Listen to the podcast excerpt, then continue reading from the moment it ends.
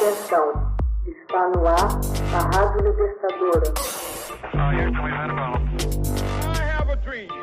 Começa agora o Hoje na História de Ópera Mundi. 1947. É ultrapassada a velocidade do som pelo piloto Chuck Yeager. O piloto de caça norte-americano Chuck Yeager ultrapassa a barreira da velocidade do som a bordo de um avião protótipo Bell X-1 em 14 de outubro de 1947. Sobrevoando o lago ressecado de Mureck, na Califórnia, ele atinge uma velocidade de Mach 1,06. Mas seu recorde não foi homologado pelo fato de que seu avião não havia decolado por seus próprios meios, e sim por um de bombardeio B-29 para poder economizar combustível. Até o fim da Segunda Guerra Mundial, a tecnologia necessária para a realização de voos supersônicos controlados ainda não estava disponível. Além disso, os aviões, até a década de 1940, ainda não eram suficientemente resistentes para conseguir suportar as fortes ondas de choque geradas em velocidades supersônicas. Ao nível do mar, a velocidade do som é de aproximadamente 1.225 km por hora.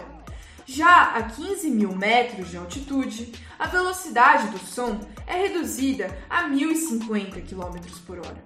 Alguns aviadores na guerra ultrapassaram esta barreira através de mergulhos aéreos, porém com resultados catastróficos. As fortes ondas de choque geradas em velocidades supersônicas destruíam essas aeronaves, não projetadas para tais voos. Por volta de 1943, engenheiros norte-americanos passaram a trabalhar em pequenos protótipos de aviões não controlados. A maior preocupação destes especialistas em aviação era que tais aviões resistissem às ondas de choque. Bons resultados nestes testes levaram à produção dos X-Planes. Iger nasceu em uma família modesta da Virgínia Ocidental e se alistou no exército em 1939, servindo como mecânico de aviões. Foi selecionado para levar a cabo o treinamento de piloto em 1942 e em seguida demonstrou um excepcional talento natural aos comandos de uma aeronave. Designado para o Reino Unido em 1944, Iger pilotou Mustangs P-51 em combate, até que foi abatido sobre a França. De lá, fugiu para a Espanha para evitar ser capturado. Já na Inglaterra, uniu-se de novo ao 363º Esquadrão de Combate, apesar da estrita política de que nenhum piloto evadido voasse sobre o território inimigo de novo. Iger demonstrou uma excepcional visão, aptidão de pilotagem e liderança em combate. Foi reconhecido como o primeiro piloto norte-americano a se converter em um as em um dia, abatendo cinco aviões inimigos em uma missão, finalizando a guerra com 12 vitórias certificadas. Grande dia!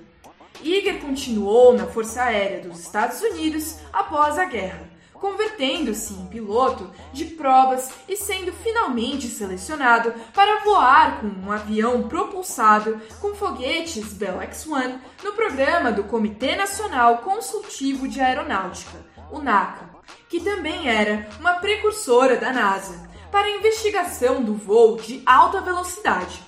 Iger rompeu a barreira do som em 14 de outubro de 1947 voando com um X-1 experimental a Mach 1 e a uma altura de 45 mil pés, ou 13.700 metros. Duas noites antes do voo histórico, Iger rompeu duas costelas quando montava a cavalo. Tinha tanto medo a que lhe substituíssem na missão que se deslocou ao povoado vizinho para se tratar e só a seu amigo Jack Ridley explicou o ocorrido. Ridley enfaixou firmemente o amigo de modo que Yeager pudesse fechar a cabine e lá se acomodar. O avião X-1, batizado Glamorous Glennis em honra à sua esposa, está exposto no Museu do Ar e o espaço do Instituto Smithsonian. Hoje na História é uma produção de Ópera Mundi, baseada nos textos de Max Altman, com locução e adaptação de Paulo Orlovas e edição de Laila Manoel. Você já fez uma assinatura solidária de Ópera Mundi? Fortaleça a imprensa independente. Acesse www.operamundi.com.br/apoio. São muitas opções. Você também pode fazer um Pix usando a chave apoie.operamundi.com.br. Obrigada!